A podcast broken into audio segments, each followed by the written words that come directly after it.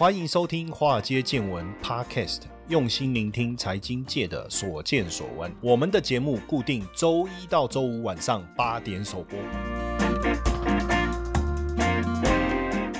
股票市场千奇百怪，见怪不怪。大家好，我是古怪教授谢承彦。大家呃，最近有没有一种感觉？什么感觉呢？就是那个、那个、那个、那个 AI 占据了我们的生活，有没有？那未来可能你在看新闻的时候，上面那个主播可能不是真人，什么意思？哈，以前我们在讲啊，还给数位，哎，显然啊，比如说那个漫画，就是说我们看就叫卡通嘛。即便后来我们在看卡通拍的电影。动画、动漫有没有？可是就不是真人呐。哎，可是未来有没有我们看到我们看的影片里面的那个真人，实际上还是假人？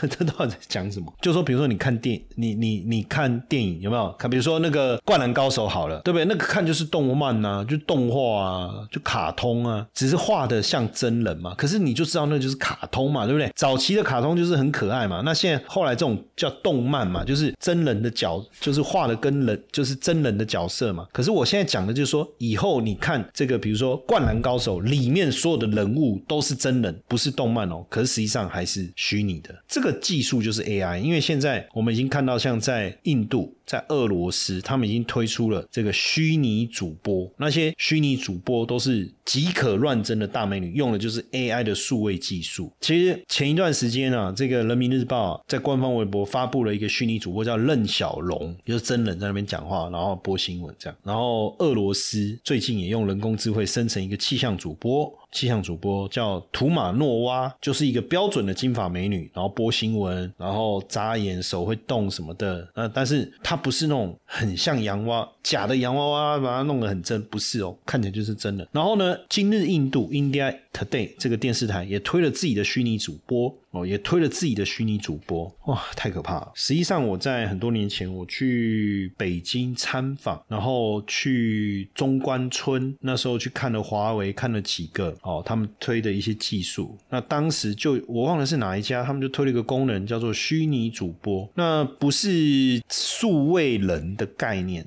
就是一个真人在那里讲话，他们跟我他们跟我说这是虚拟主播。其实很多年前就开始，很多年前就开始。那现在韩国也掀起了一个虚拟偶像风，因为现在。韩国年轻人最近大家不是很疯那个什么 Break Pink 是吧？然后我说这个 Break Pink 是，他说就很像五月天呐，很像什么 AK 四十八啦，哦或者防弹少年什么这一类的。哦，他突然之间吹起了这一股风潮啊！大家也知道韩国很会操作这种女团。那现在韩国去年韩国有一家人工智能绘图公司推了韩国第一个全部都是虚拟人物的组团，可是那个虚拟人物哦，不是呃就是卡通哦，就真的是真人哦。就真的是真人哦，脸都是电脑合成的哦，但是舞蹈动作是就是真人的表演，然后脸是电脑合成，总共十一个，很可怕。他说：“哎，可是问题是你要粉丝见面会啊，你要办演唱会啊，这时候怎么办？因为你不是真人呐，你真的到办演唱会，你要找十一个真的女生在那边跳哦，啊，脸就不是啊，你怎么办？我跟你讲，很多东西的诞生哦。”然后它一定有原因，所以它现在这个 AI 未来就是虚拟偶像在元宇宙里面就好啦。哎，对，他在元宇宙里面就真人，我们到元宇宙里面看到一个在元宇宙里面的真人，虚拟真人好了，很难想象吧？哦，当然至少我觉得不会再发生那种什么什么性侵啦、毒品啦、霸凌啦哦这些了，因为虚拟的嘛，你怎么性侵他？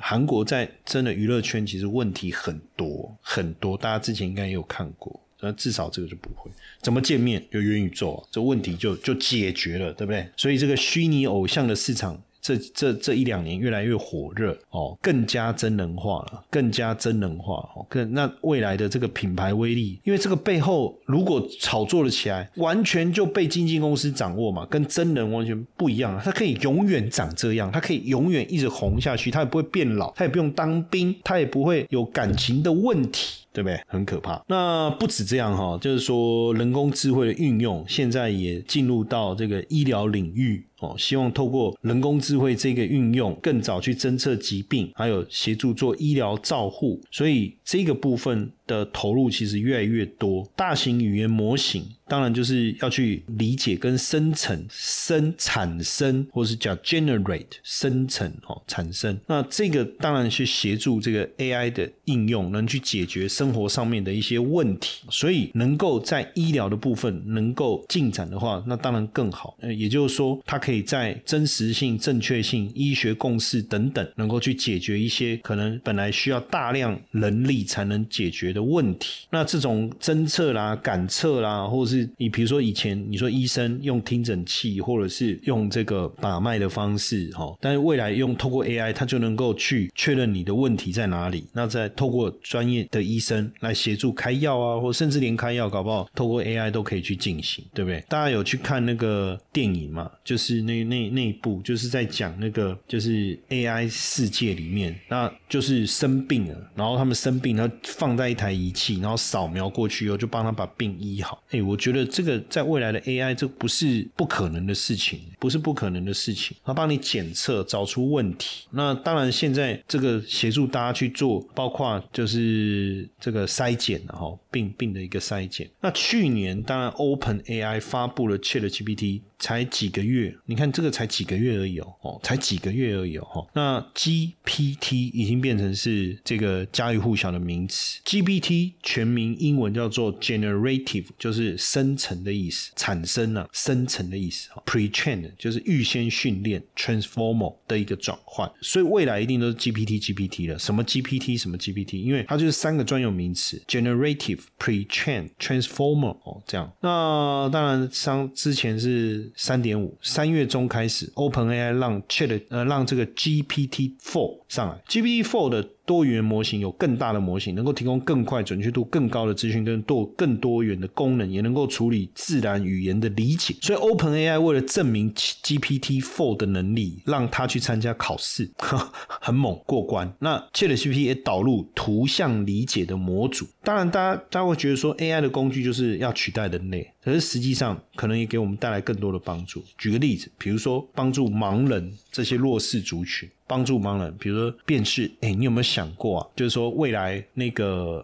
盲人可不可以带上？Chat GPT 的眼镜，因为看不一定是透过眼睛看，可不可以透过讯号的传递，让他在脑海里面，让他在脑部辨识上也同样看到呢？哎，还有比如说语言，很多的这种特殊的语言，你怎么把它保留下来呢？那当然，甚至包括财富管理这一块了。哦，像摩根斯坦利到现在一百年，发表了每年都发表数千篇论文，去呃让我们理解资本市场哦这个部分的专。业的东西，那摩根士丹利现在也大量的为。资料给 Chat GPT，希望能够能够在财富管理之间有一些不同的一个发展。那 Chat GPT 爆红之后啊，哦，各个企业都在想怎么去运用它，能够在我们帮助我们企业还是什么都可以。那这个解决问题，哈，解决问题。那当然，目前 Chat GPT 还是属于这个语言模型，主主要还是属于这个协助我们思考，然后做一些推理上面的判断。那是不是未来，比如说可以帮你去拿东西，比如说。这个 Chat GPT 如果整个运用是放在这个一台机器人身上，那这台机器人你给它指令，它是不是就可以解决你？哦，帮你去洗，不要说洗衣服啊，去帮我拿可乐，你完全不用用遥控的方式让它到一个定点，然后告诉他这是可乐，然后请他拿起来。现在的机器人是你要遥控嘛，判断还是我们在判断？可是未来这个可能就是由那个机器人去判断。那 AI 的应用在日常生活上面有没有一些更有趣的一些案例？有，比如说你让 AI 去监考，你觉得怎么样？国家考试要作弊其实比较困难，但是在学校呢，常常很多人考试作弊嘛。那老师怎么能够去侦测呢？如果甚至那种过去我们也上过那种一两百人的大班级，那这个这个老师要怎么监考？可如果透过 AI 监监控呢？AI 能够它大量运算过后，它知道什么样的动作、什么样的表情、什么样的呃脸部动作也好，或者什么手部的动作也好，就有可能是他作弊。那他怎么知道？很简单，因为他有大量数据的收集。可以去做判断，对不对？当然也不是说他判断他有那个动作就可能作弊，不是，他就让老师知道说，哎，这个可能有嫌疑，他就走过去看一下就好了。然后呢，这个包括研究配方这件事情，哇，以前你要研究配方，你要透过人然后去测试调味，可是如果把 AI 导进来以后呢，对不对？然后还有包括这个食谱呢，怎么样产生一个食谱，怎么样去混合成一首歌，怎么样去做出一个 PPT，然后做出一个简报，然后拍出做出一一段影片，哦，这些都是未来的 AI 的一个应用，哦，未来 AI 的应用。那这些应用能不能加速商业化？哦，比如说 AI 在制造业当中，第一个预防性的维护，哦，深层设计做一些设计，然后材料的价格的预测等等，还有包括我们讲工业机器人也好，边缘分析或是视觉技术的检测、库存的管理、优化流程等等，这些啊，如果未来应用起来，其实反而对企业来讲是有很大的帮助哈。但基本上啊，就商业的运用上来讲，我们再举个例子，就是华为哦，华为现在也开始就是呃往这个 AI。这个领域在发展，他现在做了一个叫做盘古大模型。盘古大模型之前在人工智能大模型的技术高峰论坛的时候，呃，华为就发布了三个大模型。就叫盘古大模型哦，其中有三个应该是系列，一个叫矿山，一个叫气象，一个叫海浪。那现在因为大家过去想要做 AI，对不对？那你要有足够的资料，那你要有足够的资料去训练你的模型，你的资金门槛一定要特别高，而且又有运算力的需求。但至少从这个部分来看，华为是具备的哦，华为是具备的。那也因此这个。发展将由这些大的厂在带头，我相信这个发展的这个速度会越来越快哦。那人工智慧这一个，其实从二零一七年在台湾就已经开始带出了风潮。那 AI 当然就是当然有不同的阶段了哦。就从初阶一直到成熟，但是每个产业发展的落差很大。就像我们刚才讲到，为什么华为会有这个盘古大模型？每个产业都想要使用 AI，每个人都去做同样的事情，小厂商根本没有足够的能力去开发出这样的系统。所以对盘古来讲，哎，我这个系统就等于是一个大平台，你任何人都可以取用一部分的功能，或者我帮你量身打造，在我这个平台的结构技术基础之下，对不对？就就很有机会商业运用了，就可以走入。不同的各种商业应用，那当然就目前整个。数位化程度来讲，当然你资讯科技业一定是最高嘛。那零售服务业来讲，一般来讲一定是比较低嘛。就目前来讲，了不起，我我去很多地方吃饭，他们已经没有服务生在点单了。我讲最更进步的一个做法，你进餐厅，他直接告诉你那里有空位，对不对？你就直接自己走到位置，走到位置以后，你扫 Q R code，手机拿起来扫 Q R code，直接就可以点单了，直接就可以点单了。那请问这样还要服务人员吗？对不对？可能是需要的是清洁人员了。就清洁人员，但这样的数位化程度够不够？可能相较于资讯科技来讲，其实还并不是那么的高。因为资讯系统的部分，当然包含了 ERP 啦、CRM 啦、线上打卡，像我们现在都采用线上打卡，对不对？系统资讯的整合、内部资讯的运用，还是数据分析等等。那在整个应用的程度来讲，当然资讯科技比较了解，也比较懂得怎么样去运用，那也比较信赖。我觉得对服务业来讲，尤其是比较一般的服务业，发展的程度一定偏低嘛，因为他可能也不是那么了解。那真的你要他说出一点什么呢？也有一点困难哈，也有点困难。我觉得这个可能是也也是是不是在那个产业上也有很大的关系哈，也有很大的关系。那当然 AI 面面临到也有可能会有泄密啦、假资讯的一个问题，所以很多的这个科科学家或科技先驱，他他又说应该要管制啊。哦，那意大利的政府因为 ChatGPT 会泄密跟年龄管制的问题，目前是禁止哦，因为他们对数字保护还有隐私各方面的一个要求哦，所以是现在是禁止 ChatGPT 在意大利使用。那当然，这个暂时停止 ChatGPT 去调查，未来是有没有可能发开放，不晓得。但主要原因当然，第一个三月二十号就是 ChatGPT 用户的对话跟付费订阅的讯息就就不小心泄露出去了哦，包括客户的姓名啊、账单地址啦等等。到期日期、卡号等等泄露出去，那就很可怕。现在 Chat GPT，因为它可能没有办法，它在收集资料的过程中，哪些是跟隐私有关的，你根本连收集都不能收集的，这就不知道了，对不对？那这个未来会不会有问题？还是说未来它会演化变成能够判断？我们也不晓得。但目前为止，政府意大利政府他认为这个有问题。那再来是 Open AI 说，哎，他服务的对象十三岁以上，可是你怎么过滤他们真实的年龄？透过什么方式？所以为什么有很多国的政府跟企业在考虑禁止 Chat GPT？哦，不止意大利政府，德国也在考虑。哦，法国、爱尔兰也在开始思考。哦，是不是要去禁止？因为还有法律层面的一个问题。哈，那三星呢？机密资料因为开放员工使用 Chat GPT 就外外泄了，而且这些资料原封动不动传到美国去，所以三星也考虑要禁用 Chat GPT。哦，像之前亚马逊、沃尔玛也警告员工不要使用 Chat GPT 来分享敏感的讯息。摩根大通啦、花旗啦、高盛哦，也要求大家要这个远离这个 这个这个 AI。哦，那当然 AI 有没有？可能在就是变成这种假讯息很多，或者是呃这个变成是一个犯罪的温床，这个部分我觉得可能也要特别去注意哈。那散播假讯息的问题有没有出现？有，已经发生了哦。就是澳洲墨尔本赫本郡的市长四月的时候警告 OpenAI 公司，因为 ChatGPT 说他是犯罪就罪犯哈，这个就变成 AI 是不是 哪里搞错了还是怎么样？不晓得。哦，因为这个 Chat GPT 就是在对外的时候，有人可能问到这个问题还是怎么样啊之类的，哈，把它列为两千年就是澳洲储备银行子公司一桩外国贿赂丑闻的犯案者。哦，那实际上这位市长确实是有任职这一家子公司的印钞公司，但是他是向政府检举的那一个人，而不是犯罪者。所以，所以这个问题，你说要不要去注意？然后，英国卫报在四月发表发现一则跟他们风格。相似，全从来没有发表过的文章，结果文章的来源是什么？就窃了 GPT 杜撰的，哇，那这样不得了。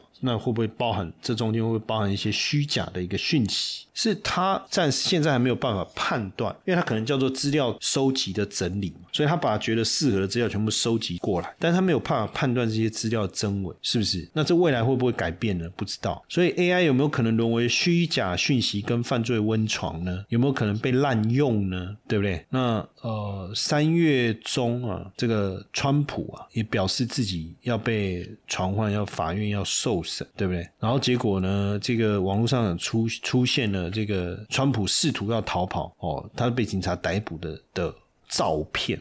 哇天哪！那如果是这样，未来会不会带来什么样的混乱？哦，会不会带来什么样的混乱？哦，这个我们要去注意。所以，Chat GPT 看起来它不是一个想象、幻想，它真实的进入到我们的生活当中。所以，为什么这段时间 Chat GPT 概念股都相当的火红？像普瑞啊、哦世新 KY 啦、翔硕啊，从创意最早的上涨啊，智邦啊，包括这个台湾的软体相关的股票，像。林群啊、依云谷啊、资通等等，也就是因为这个深层式，好，我们叫深层式人工智慧这个部分有很大的关系。那像这个 Open AI，微软投资了之后，带去一股热潮。Google 也要跟进，亚马逊也要跟进。那当然，这个美国政府呢，有要拟定监管这个 AI AI 的技术的部分哈。但是，我觉得这个产业的潮流跟趋势是相当确定的哈，相当确定的。所以，在这个部分呢，我也我也是鼓励大家多去留意 ChatGPT 相关的概念股。这当中包含了呃 ASIC 晶片的概念，包含绘图晶片、高速运算哦，包含了软体资讯安全，还有这个硬体设备相关的，像伺服器啊，哦，网络五 G 基地台啦，哦，等等，那你伺服器能谈的就多了。所以 Chat GPT 这个思维，其实会跟伺服器概念股是高度重叠的，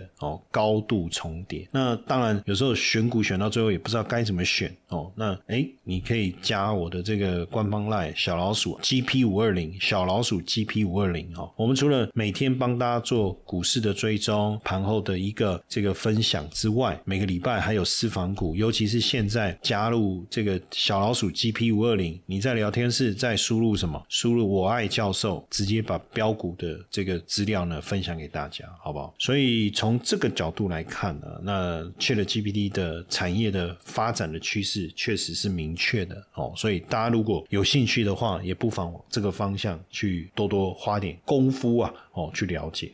嘿，各位铁粉们，如果喜欢华尔街见闻，请大家多多按下分享键，让更多人能听到我们用心制作的节目。你们的一个小动作，是支持我们节目持续下去的原动力哦，快去分享吧！